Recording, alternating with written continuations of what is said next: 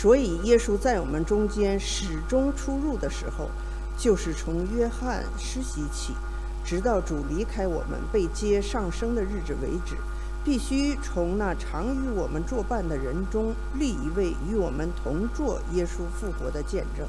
于是选举两个人，就是那叫做巴沙巴，又称呼犹士都的约瑟和马提亚。众人就祷告说：“主啊，你知道万人的心，求你从这两个人中指明你所拣选的是谁，叫他得这使徒的位分。这位分犹大已经丢弃，往自己的地方去了。于是众人为他们摇签儿，摇出马提亚来，他就和十一个使徒同列。以上是神的话语。”呃，自从 Delta 病毒进入到悉尼呢，我们闭关已经快要一个月了。啊，那这一个月以来，每天感染的人数还是居高不下。啊，一直到昨天为止，差不多有两千个人被感染，啊，有一百四十个人住院，三十七个人在加护病房，十七个人带着呼吸器啊。那我们有印度还有印尼的前车之鉴，所以政府呢一再呼吁民众要待在家里。要去打疫苗啊，一定不能让疫情扩散开来。那闭关对每个人来说都非常的不方便，也带来非常多的经济损失啊。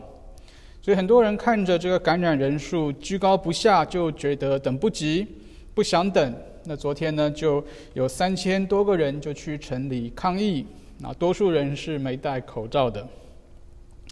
那这很可能会成为超级传播的事件呢。所以呢，疫情接下来很有可能会更加严重啊，除非神特别保守。那这是这种环境、这种情况之下，我们四面观望，我们发觉在在这种情况之下，我们真的没有什么能够做的啊，我们没有什么能够做的，我们唯一能做的呢，就是静观其变，忍耐等候啊，直到疫情缓解啊。那我们也晓得，等待不是一件容易的事情，啊，等待不容易。但是我们人生呢，却充满了等待。小孩子等待长大，长大之后等待成家立业，成家立业之后呢，又等待儿女长大。生病的人等待康复，受伤的人等待痊愈，忧伤的人等待生伤痛淡去。阴天了，我们等待天晴；离别了，我们等待再见；失去了，我们等待失而复得。啊，生命当中呢是充满等待的，生命当中充满了等待。我们甚至可以说，等待是一门人生艺术，或是人生哲学啊。一个人如何面对等待，一个人选择用什么方式去面对他人生当中的等待，很可能会决定他的一生。有人觉得等待是一件苦差事，他们不喜欢等待，啊，什么事情都希望像方便面一下方便面一样马上搞定。那有些人呢，看等待是一个机会，啊，他们迎接等待，他们看重等待，因为等待呢可以让他们精雕细琢，让他们沉淀，让他们整装待发。对这些人来说，等待不是浪费时间。等待呢，是在预备一个新的开始。今天的经文就是一个关于等待的故事。虽然跟我们在闭关期间的等待不太一样啊，但是呢，还是一个等待的故事。耶稣他在世升天之前，最后一个吩咐是要门徒等待。耶稣最后一个吩咐是要门徒等待。使徒行传一章四节，耶稣说：“你们不要离开耶路撒冷，要等候。”父所应许的，就是圣灵的喜。在圣经里面，圣等待是一门重要的功课。神的时间跟人的时间经常是不一样的，所以我们也经常需要学习等待。不懂得等待的人，不会等待的人呢，会经常的受到管教。撒母耳记上记载，扫罗因为等不及撒母耳，自己去献祭，结果呢？把王位给丢了，因为这一件事情。以色列人在旷野，因为等不及神赐给他们呃饮水食物，他就们就怨声载道，怨天尤人，结果神就大大降瘟疫给他们。昨天三千多个人等不及闭关结束就去抗议，警察长说要找到他们每一个人啊，每一个人都要开罚单。今天使徒行传的故事还好呢，不是一个负面的故事，是一个正面的故事。门徒在耶路撒冷里面耐心的等候圣灵，他们给我们做了一个很好的榜样。他们不像扫罗，不像以色列人，不像昨天的示威，他们好像雅各书所说的农夫忍耐等候地里宝贵的出产，直到得了秋雨春雨。门徒听耶稣的话。忍耐等候圣灵的来到，结果呢，就是神将最好的福分赐给他们。五旬节圣灵降临啊，降临在他们每一个人的身上。弟兄姐妹们在等待的时候会做些什么？很多人觉得等待的时间就是空档，是放空，是无所事事。但是今天的经文让我们看见，门徒在等待的时候没有无所事事，他们非常的忙碌，他们利用等待的时间来迎接一个新的开始。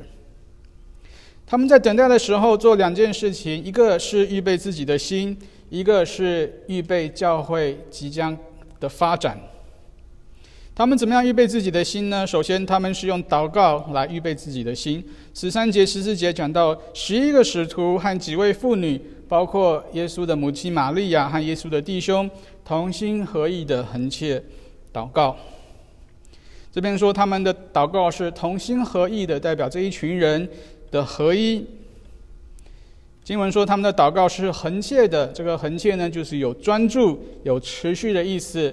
意思就是呢，他们把等这个祷告呢，当成是他们现在最重要的一件事情，专注在祷告上面。这些跟着耶稣最久、跟耶稣最亲密的一群人，在等待的时候，同心合意的横切祷告，把祷告当成是他们的第一要务。他们的祷告什么呢？他们的祷告的内容是什么呢？圣经没有说啊，但是我们可以推测，他们的祷告是。耶稣给他们的应许就是圣灵的来临，他们的祷告呢是预备自己迎接圣灵的来临，警醒迎迎接圣灵的来临。所以路加福音里面啊，耶稣说要仆人好像仆人等要要呃门徒好像仆人等候主人，主人来到叩门就立刻给他开门，主人来了见到仆人警醒，那仆人就有福了。在这边呢，虽然不是等候耶稣来临，但是他们是等候三位一体的圣灵来临，所以他们仍然是警醒祷告、警醒等候。保罗也说：“我们不要睡觉，像别人一样，总要警醒、谨守。”耶稣在克西马尼园的时候，跟门徒说：“总要警醒祷告，免得入了迷惑。”所以我们总结来说，门徒这时候的祷告呢，可能有两个主要的目的：一个是要迎接圣灵，另一个呢是不要入了迷惑。这两件事情也应该是我们基督徒现在祷告两个很重要的目的。我们的祷告的一个重要的事项呢，是要警醒、谨守、预备耶稣的再来。但是很可惜啊，我们的祷告祷告里面呢，经常。不会出现这个祷告事项，警醒、谨守自己，预备耶稣的再来。啊，但是呢，只是耶稣的吩咐，耶稣的命令，这也是门徒在迎接圣灵的时候，让我们看见他们的他们做的事情呢。精心祷告，预备主的来临。我们现在等候的不是圣灵，啊，圣灵已经来了。我们现在等候的呢，是基督第二次的再来。那我们迎接基督再来呢，就不要浑浑噩噩度日，只是吃喝快乐。我们要警醒祷告。改教家加尔文，他是出了名的勤奋工作。啊，他为什么会这么勤奋的工作？啊，从一件事情可以看得出来。啊，就是他他一生体弱多病。那在过世前没多久呢，有人看见他已经非常虚弱了，还不断的在讲道写书。就劝他说：“你已经身体这么不好了，你就多休息啊，少做一点。”他居然生气的回答说：“什么？难道你要我在主回来的时候让他看见我在偷懒吗？”所以这一位教会历史中最伟大的圣徒之一，他的头脑里面呢，充满的是耶稣再来的这件事情。耶稣再来的这件事情充斥着他的思想。以至于呢，他不敢偷懒，他要警醒做工，以免主再来的时候看见他在偷懒。所以他的整个生活、生命是以耶稣再来为目标的。那我们今天基督徒也应该要把耶稣再来这件事情放在我们生命的中心啊，这会改变我们的生活，也会让我们经常为了这件事情来进行祷告。那我们要顺带一提的，就是说，在等待的时候祷告，除了警醒迎接主，也可以让我们不要入了迷惑。耶稣在快上十字架之前，告诉门徒要祷告，以免入了迷惑，是因为当他们看见恶人当道，啊，他们看他们看见异人受死，当他们看见极大的邪恶。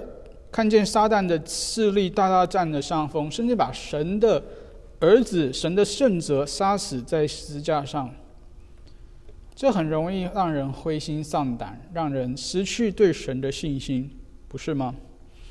那耶稣给他们的解药，就是要他们进行祷告，以免入了像这样子的迷惑。他们不要灰心绝望丧胆啊！当看见恶人当道的时候，当看见这个世界好像进进入了混乱，啊，好像好像一个纸牌屋垮台的时候，警醒祷告，不要入了迷惑。他们要靠祷告呢，来继续依靠神，相信神。我们要怎么样在一个混乱的社会当中，在一个疫情肆虐的世界里面，不要失去信心？不要失去对神的依靠。耶稣的答案就是你要精心祷告。啊，今天我们眼前有许多患难，有许多未知，有许多不守法，有许多混乱、悖逆、暴力等等。现在我们多半是透过电视在看啊，但是呢，不晓得啊，求神怜悯，不晓得这些事什么时候会不会就临到我们的身上。到那个时候，我们会不会像那些睡着的门徒？啊，看见耶稣被逮捕了，就落荒而逃，觉得大势已去。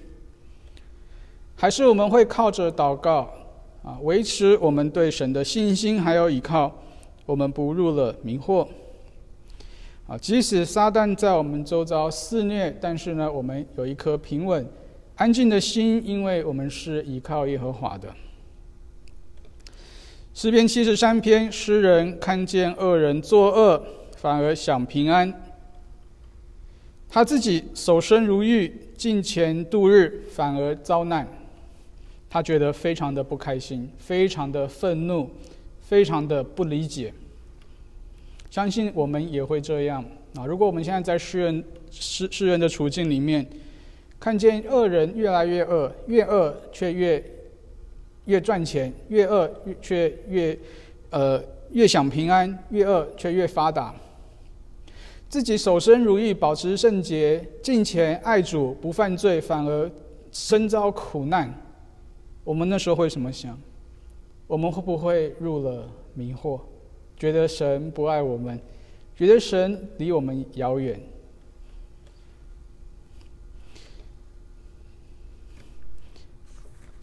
那这位诗人说：“当等我进了神的圣所，思想这些恶人的结局，我才发觉我是愚昧无知，好像畜类。”当他受到迷惑的时候，当他因为看见恶人当道失去信心的时候，他回头透过祷，他透过祷告可以从这样的迷惑中被解除。解除之后呢，回头来看自己，发现自己是愚昧无知，好像畜类。为什么？因为倚靠耶和华的人就好像锡安山一样，永不动摇；不依靠耶和华的人，看起来如何的兴旺发达，他们呢的结局呢是很快就来到的。换句话说，当他看见恶人当道的时候，灰金上自是入了迷惑。解除这个迷惑的关键是要到圣所里面祷告思想。当诗人到圣所里面祷告思想的时候呢，他就从这个迷惑当中、迷雾当中走了出来。啊，所以当我们因着这个世上的恶心里动摇的时候，只有靠靠祷告，啊，我们就能够不入了迷惑。也因为这样子，我们。周日晚上有开祷告会啊，鼓励弟兄姐妹参加。特别是当我们看见身旁周遭世界开开始摇动我们信心的时候，我们彼此同心合意、恒切的祷告啊，一方面可以让我们迎接主的再来，警醒自己；另外一方面呢，可以让我们不要在这个世界上入了迷惑。那今天的经文告诉我们，门徒在等候圣灵的时候，他们除了祷告之外，还做了一件重要的事情，就是选出一位使徒来代替犹大。他们在等待的时候，积极做准备的工作啊，等待圣灵来了之后呢，可以接下来教会的发展。他们在等待的时候，不是无所事事啊，等着圣灵来，他们积极的在做一些筹备。首先是靠着祷告预备自己的心，迎接圣灵的来到，不让自己入了迷惑。接着呢，他们也这个准备好这个教会啊，能够等到圣灵来到的时候呢，就能够发展出去。就他们就好像一个部队啊，在等指挥官来到。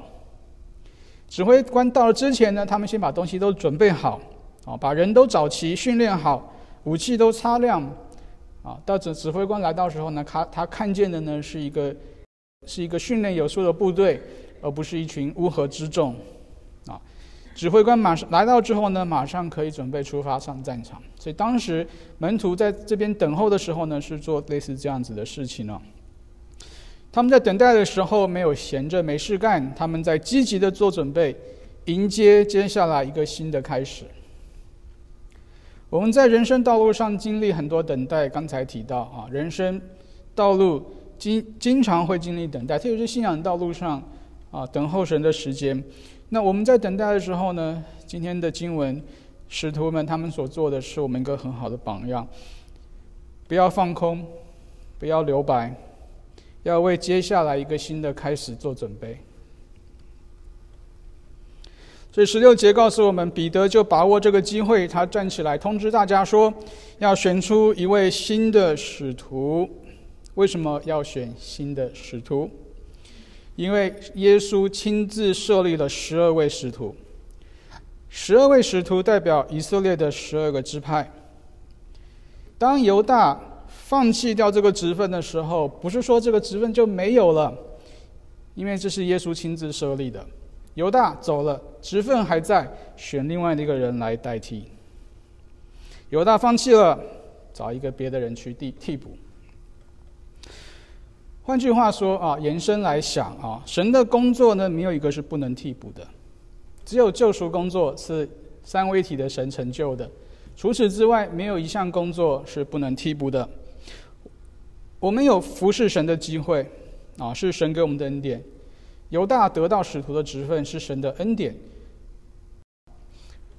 他走了，这个职分还在啊，别人来替补。所以换句话说，我们如果不忠心、不好好做啊，放弃掉这个职分，是有人可以替补的，是人跟着职分，不是职分跟着人。OK，保罗说，让我们看自己不要过于所当看的，意思就是不要把自己看得太重要。不要把自己看得太重要啊！我们呃，在我们如果有服侍神的机会啊，神要我们是忠心啊，神没有说你你要你要做到什么样的这个这个这个，你要做到多好啊！神给每个人的恩赐不一样，但是他要我们忠心，要我们好好做啊！所以，倘若服侍的人不忠心，不好好做，放弃这个职分呢，真经让我们看见是。职分人跟着职分，不是职分跟着人，是马上有人可以替补的。所以，同样的，我们也不要把一些牧者传道看得太重。我们可能觉好像可能觉得说，呃，某某牧师很重要啊，教会里面没有这个牧师一手撑起，教会就糟糕了。牧师太重要了，绝对没有这一回事，绝对没有这一回事。教会里没有一个人是不能替补的，包括牧者传道。啊，我们服侍神的时候，千万不要觉得自己有多重要啊！能够服侍神是恩典啊！我们可能觉得教会小，呃，我我不做我不做事，没人做啊。是，但是我们如果相信神的话，我们会知道啊，今天我不在了，神会派更好的人来；今天你不在了，神会派更好的人来。我们必须要有这样子的认知，这样我们才能有个感恩的心来来服侍神啊。主是要我们忠心尽力做啊。犹大走了，马上有人可以来取代他的职位，没有任何的问题，而且不止一个人可以取代，有两个人可以取代。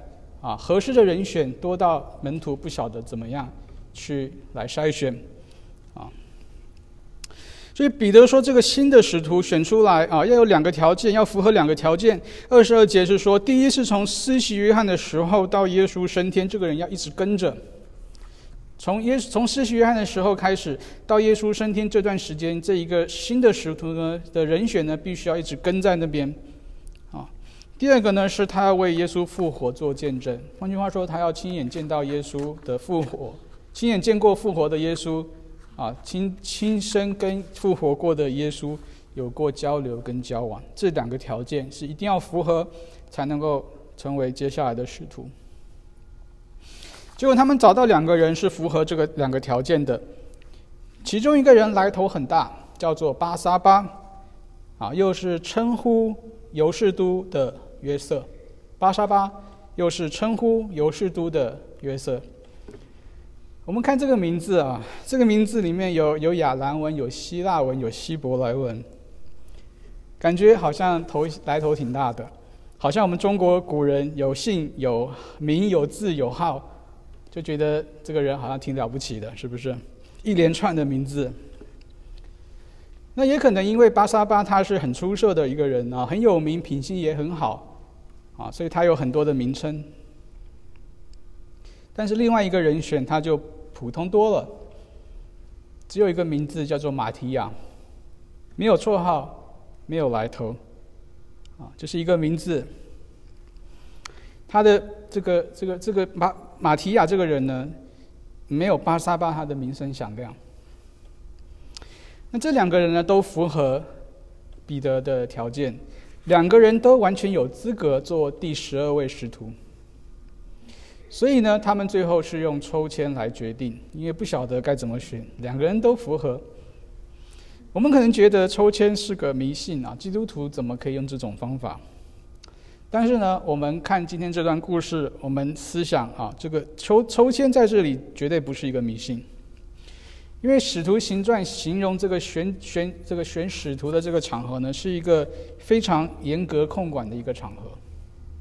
在一个非常严格控管的这个场合之下，他们的抽签是绝对合理的。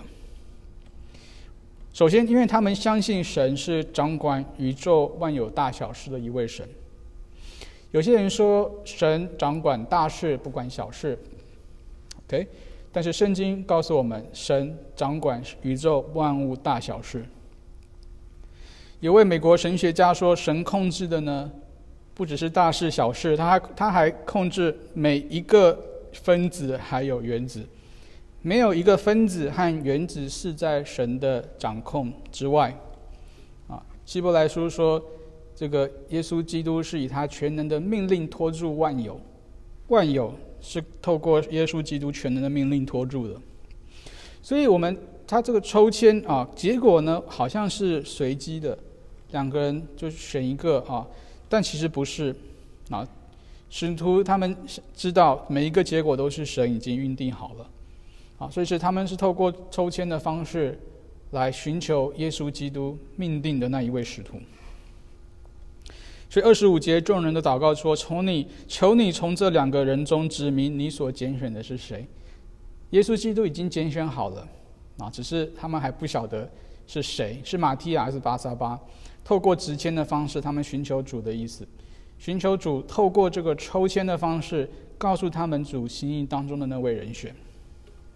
所以这是一个相当控管严格的一个情况之下，他们透过抽签寻求主的意思。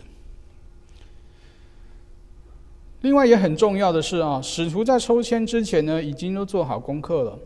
他们做好功课，他们把这两位两个人选的身家背景调查的非常清楚，知道他们是什么样的背景，知道他们两个都合格，他们两个同样有资格做使徒。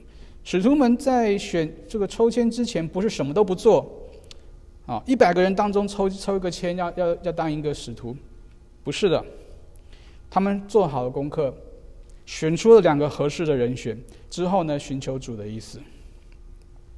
就像箴言所说啊，签放在怀里，定是由耶和华。啊，事情都办好了，签放在怀里了啊。之后呢，由由耶和华决定我们前面的脚步。所以使选使徒这次抽签是一个相当严格控管的场合，啊，相当严格控管的场合。因此也不代表我们做事情可以用抽签来解决问题。我们做事情、决定事情呢，首先是要以神的话为准。我做这个决定是不是有违圣经的教导？是不是跟神的启示不相合？是不是有违真理？啊，再来呢是多方面寻求，呃，寻求一些心智成熟、信仰成熟、有属灵智慧的人他们的意见。OK，我们要先把自己的功功课做好。如果我们的功课都做好了呢，仍然像现在就是这种情况之下，两个都相当好的路要怎么走？啊，那时候呢，我想我们就可以选择一条道路，然后呢，让神来带领接下来的路。啊，但是呢，功课要先做。结果主耶稣选的是谁呢？主耶稣选的是那个比较突出的巴沙巴，又称。约士都的约瑟，尤士都的约瑟呢，还是选了那个比较不起眼的马提亚？主耶稣选的呢是那个比较不起眼的马提亚。按照人的标准，应该选的是那个比较突出的巴沙巴，因为他有头衔、有口碑、有品格。马提亚呢是一个低调、普通的一个人。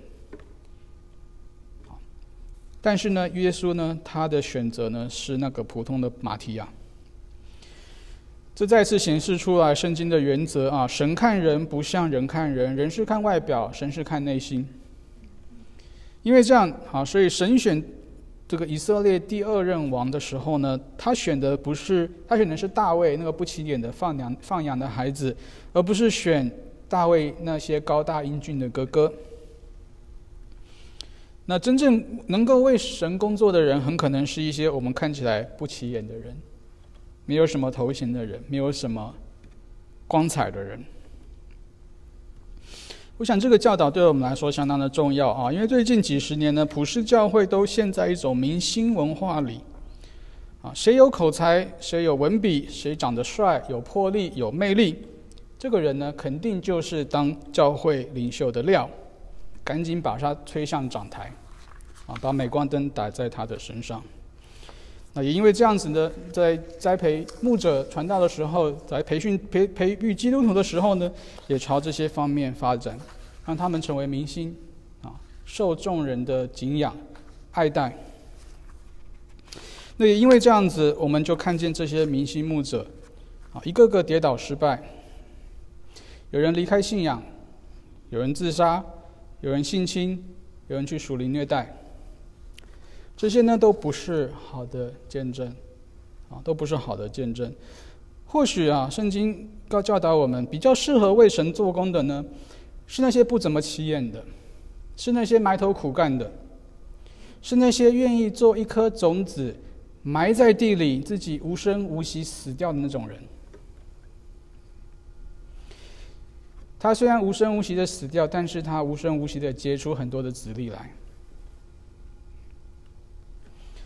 近代最有名的一位新约学者啊，是叫做卡森 （Don Carson）。他晚年经常讲一句话啊，他说：“我们基督徒应该都有一个座右铭，这座右铭是什么呢？很简单，只有三句话：活着的时候努力传福音，然后死掉，然后被遗忘。”活着时候努力传福音，然后死掉，然后被遗忘。这是近代最有名的新约学者他的座右铭。他所寻求的不是名声，啊，不是，不是镁光灯。他一生所寻求的是努力传福音，然后呢，等着死掉被遗忘。那这很可能就是马提亚的写照。马提亚被选为使徒，但他的名字呢，在圣经里就只出现这一次，圣经之后完全没有提到这个人。我们不晓得马提亚他做了什么，我们不晓得他在那个时候是不是有一些丰功伟业。但是我们可以推测，啊，靠着主的恩典，他虽然埋在地里，默默无闻的死了，但是他结出了很多的子粒来。今天我们能信耶稣，有彼得的功劳，有保罗的功劳，或许有马提亚的功劳。所以呢，让我们在啊生活信仰的服饰的时候呢，可以彼此勉励啊，努力传福音，然后死掉，然后被遗忘。或许这样子的一个服饰的态度呢，是神所喜悦的服饰态度啊。啊，愿神帮助我们，让我们一同来做个祷告。